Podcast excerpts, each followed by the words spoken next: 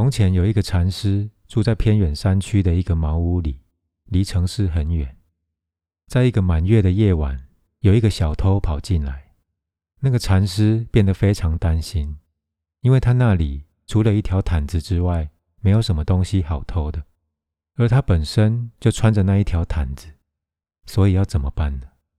他变得非常担心，所以当那个小偷进来，他就将那条毯子放在门边，然后自己躲在一个角落里。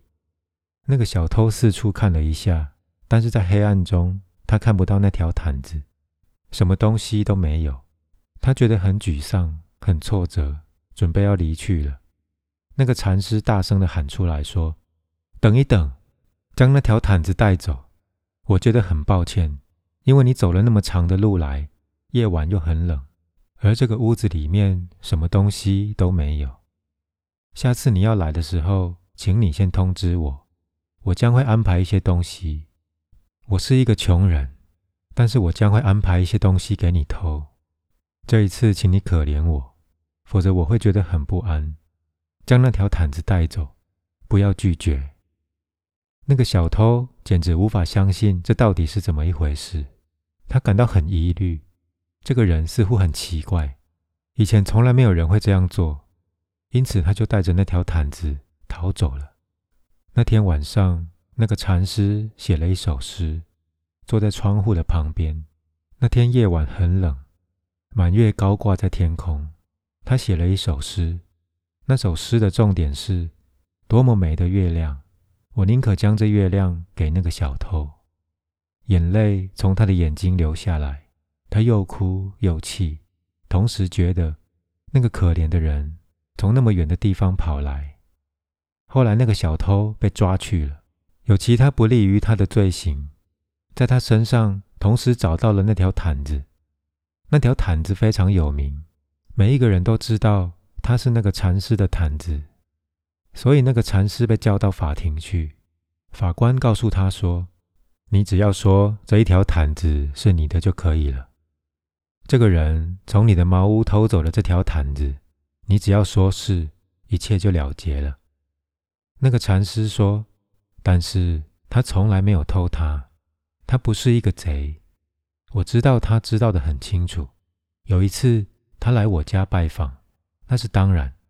但是他并没有偷任何东西，这是我的礼物。这条毯子是我给他的。我还觉得有罪恶感，因为我其他没有什么东西可以给他。那条毯子已经很旧了，几乎没有什么价值，而这个人。是那么的好，他居然可以接受他。不仅如此，在他的心里面，他还感谢我。耶稣当时曾经说过一句话，他说：“如果你施予救济，你将会破坏你的灵魂，因为你将会为错误的理由而给予。你可以为错误的理由而做一件好事，那么你就错过了，你就完全错过了。这个社会一直在持续着。”你对于这个创造出乞丐的社会有很多投资，你知道你是这个穷人存在的机构的一部分，因为富有的人无法没有穷人而存在。同时，你也知道的很清楚，你也有野心想要变富有。你可以感觉到整个罪恶感，你可以感觉到那个罪恶。当你有了这样的认知，那个给予就变得完全不同。如果你觉得你将几个铜板、几张钞票给这个乞丐，你就是做了一件伟大的事，那么耶稣说，你将会破坏你的灵魂，因为你不知道你在做什么。由你的爱来给予，由你的仁慈来给予，这样的话，你并不是在给予一个乞丐，他也不是一种救济，你只是在跟一个朋友分享。当乞丐变成一个朋友。他是完全不同的。你并不比乞丐来得更高，你并不是在对乞丐做什么了不起的事，你的自我并不会得到满足。相反的，你会觉得我做不了什么事，只是给那么一点钱，并不会有太大的帮助。耶稣说：“进入你口中的将不会沾污你，出自你口里的才会沾污你。”这是一个非常有意义的说法。如果食物不纯洁，或者是一个手陀螺触碰到它，手陀螺就是印度最低阶级的人，或者是一个有月经的女人经过，而她的影子沾污了它，你不必担心。问题不在于你摄入了什么，问题在于你带出什么，因为那个你所带出来的显示出你的品质。你要如何蜕变你所摄入的，那才是重点。一朵莲花从污泥中生出来。那个污泥已经被蜕变成一朵莲花。莲花从来不会说：“我不吃这个污泥，它很脏。”不，那不是问题之所在。如果你是一朵莲花，没有什么东西是脏的。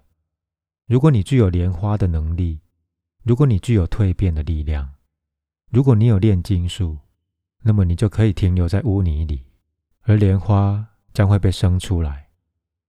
如果你不具有莲花的品质，那么即使你生活在黄金里，也只有污泥会从你身上出来。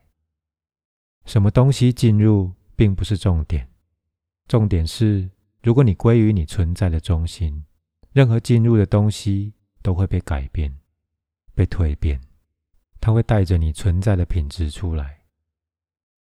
它曾经发生在佛陀的生命中，有一次他意外的中毒。那是食物中毒，但那是一个意外。有一个穷人一直等待很多天，要邀请佛陀到他家去。所以有一天，他来得很早，在清晨四点钟，他靠近佛陀在睡觉的那一棵树站着，想要第一个邀请他。而他的确是第一个。佛陀睁开了他的眼睛。那个人说：“请接受我的邀请，我已经等待很多很多天了。”而且我为这件事也已经准备很多年。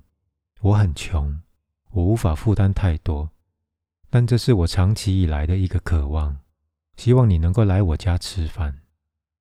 佛陀说：“我会去。”就在那个时候，该城的国王坐着他的马车来，后面跟着他的部长，还有一长串的随从。他向佛陀祈求说：“来，我邀请你。”佛陀说。很困难，我的门徒们可以去你的皇宫，但是我已经接受了一个邀请，而这个人是先来的。我一睁开我的眼睛，他是第一个来邀请我的，所以我必须跟他走。国王似的说服他说：“这样不好，这个人他能够给你什么东西吃呢？他的孩子在挨饿，他没有食物。”佛陀说。那不是重点，他已经邀请了我，我必须去，所以佛陀就去了。那个人做了什么？在印度的比阿，还有其他比较贫穷的地区，在雨季的时候，人们会储存很多东西，不管地面上长出什么东西，他们都会储存起来。有一种花叫做古卡木塔，一种白色伞状的植物。通常在雨季的时候会长出来，他们就把它晒干、储存起来，然后保存一整年。那是他们唯一的蔬菜。但是有时候它会变得有毒。那个人为佛陀储存了古卡木塔，他将它晒干之后料理好。但是当佛陀开始吃的时候，它是有毒的，它变得非常苦。但那是那个人所准备的唯一一道菜。如果佛陀说这个很苦，我不能够吃，他一定会觉得很伤心，因为其他没有东西吃了。因此佛陀就继续吃，不提说它很苦，而且有毒。那个人觉得很高兴。佛陀回来之后，那个毒开始发作。医生来看了之后说，这是一个很难的症状。毒素已经进入了血液，无法补救。佛陀必须一死。佛陀所做的第一件事，他召集了他的门徒，告诉他们说：“这个人是不平凡的，这个人是罕见稀有的，因为我人生的第一样食物是我母亲所给我的，而这是最后的食物。他就好像我的母亲，所以要荣耀他。”因为这是很稀有的，在好几千年里面才有一个佛发生。只有两个人会有这个稀有的机会。第一个是母亲，帮助佛进入世界；最后一个是这个人，帮助我进入彼岸。所以，去告诉人们说，这个人要被崇拜，他很伟大。门徒们感到很困扰，因为他们想要杀死这个人。当每一个人都走开了，阿难告诉佛陀说：“要我们这样做，要我们去尊敬那个人，这简直太过分了。他是一个谋杀者，他杀死了你，所以不要这样说。你为什么要这样说呢？”佛陀说：“我知道你，你或许会去杀他。”所以我要这样说，却向他表示敬意。这是一个很稀有的机会，这在世界上只能发生几次。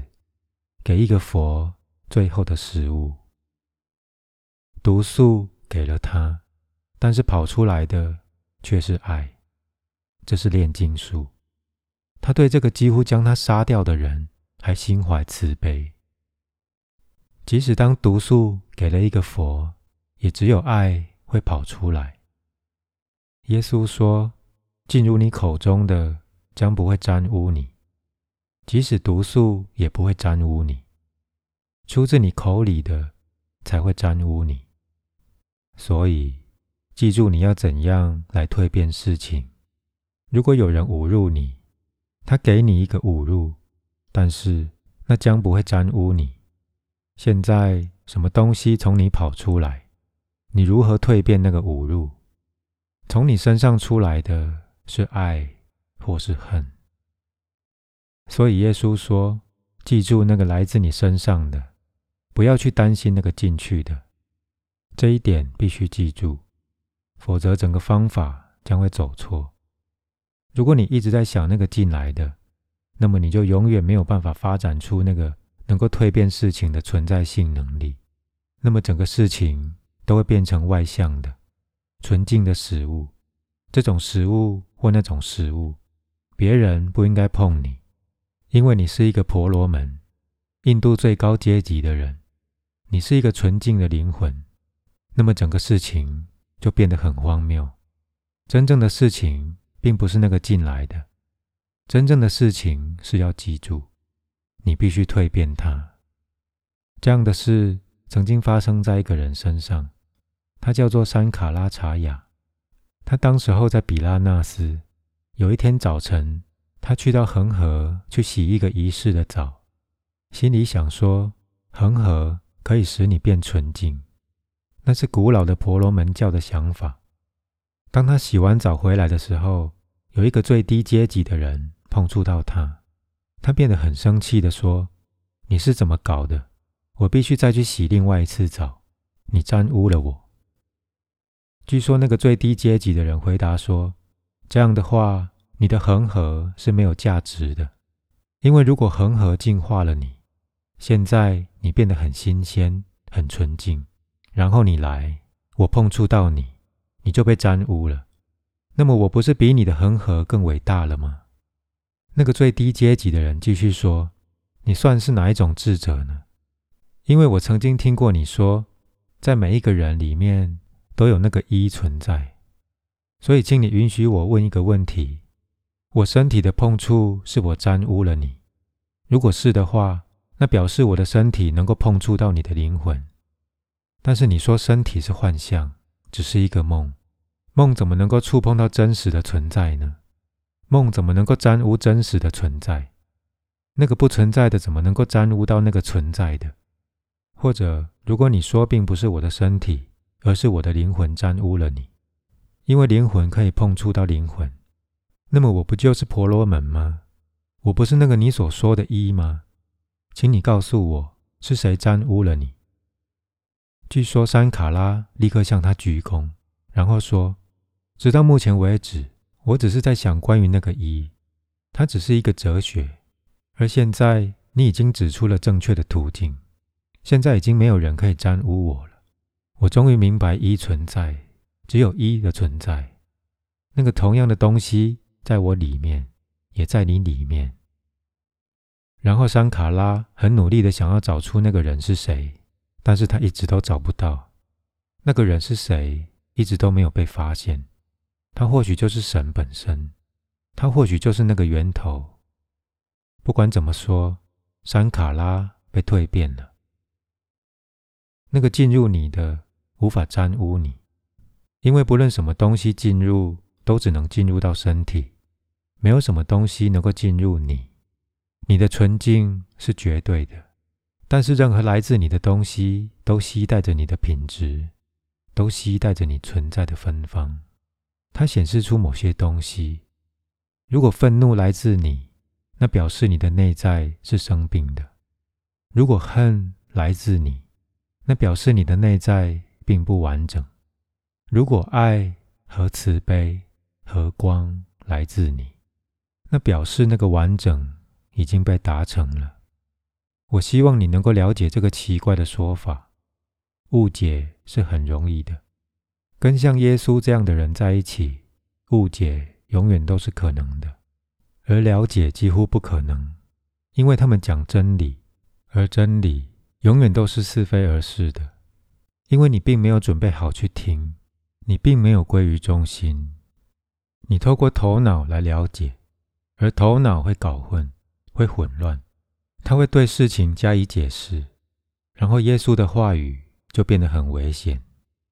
我必须告诉你，这些话语并没有被录在经过授权的圣经版本里面，它被排除在外，因为他所说的是危险的。他有被记录，但是并没有在被授权的版本里，并没有在基督徒所相信的圣经里。但是当耶稣讲这些话的时候，有很多人在做记录，而这个记录被保存下来。他二十年前在一个埃及的洞穴里被发现。我们在这里所讨论的这些话语都属于那个记录，他们并不是来自被授权的版本，因为被授权的版本永远不可能是对的，那是不可能的。一旦你组织了一个宗教，那个精神就死掉了，被组织起来，一样东西就死掉了。然后还会有既得利益。梵蒂冈的教皇怎么可能说，如果你祈祷，你将会受到谴责？这样的话，就没有人会祈祷。他也不可能会说，如果你施予救济，你将会破坏你的灵魂。这样的话，就没有人会捐献。那么，这个庞大的组织，这个教会将要如何存在呢？基督徒拥有最大的组织，光是天主教的教士就有十几万人。千千万万个教会遍布整个地球，天主教是最富有的组织，甚至连政府都没有那么富有，因为每一个政府都破产了。但是梵蒂冈的教皇是最富有的人，他拥有全世界最大的组织，是唯一的国际性国家，不是那么看得见，非常看不见，但是拥有好几百万人在他底下工作。这样的机构要怎么产生呢？它的产生都是透过捐献。如果基督徒知道耶稣说“不要给予，你将会破坏你的灵魂”，而且这些教会盖起来是要让人家在里面祈祷的。如果人们知道耶稣说“不要祈祷，否则你将会犯罪”，那么还有谁会去那里祈祷呢？如果没有祈祷，没有仪式，没有捐献，教士们要怎么存在呢？耶稣带走了所有组织化宗教的基础，那么耶稣会存在，但是不可能有基督教。这些话语没有记录在被授权的版本里，它一定是被排除在外。你也可能误解它，但是如果你能够去感觉这里所讲的，你将会了解，它并不是在反对祈祷，它并不是在反对给予和分享，它是在反对你虚假的脸。那真实的必须来自你的本性。首先，你必须改变，你必须被蜕变。只有这样，任何你所做的才会是好的。有人问圣奥古斯丁说：“我们该做什么呢？”我不是一个非常有学问的人，所以只要简短的告诉我，以尽可能少的话语来告诉我。奥古斯丁说：“那么就只有一件事可以说，爱。”然后，任何你所做的都将会是对的。如果你爱，当然每件事都会变成对的。但是如果你不爱，那么每一件事都会走错。爱意味着成为无我的，爱意味着要归于中心，爱意味着要保持喜乐，爱意味着要心存感激。那就是透过你的本性来生活，不要透过你的行为，因为行为只是在表面，而本性是在深处。这就是这些话语的意义。让事情来自你的本性，不要安排和控制你的行动，要蜕变你的本质。真正的事情并不是你做什么，真正的事情是你是什么。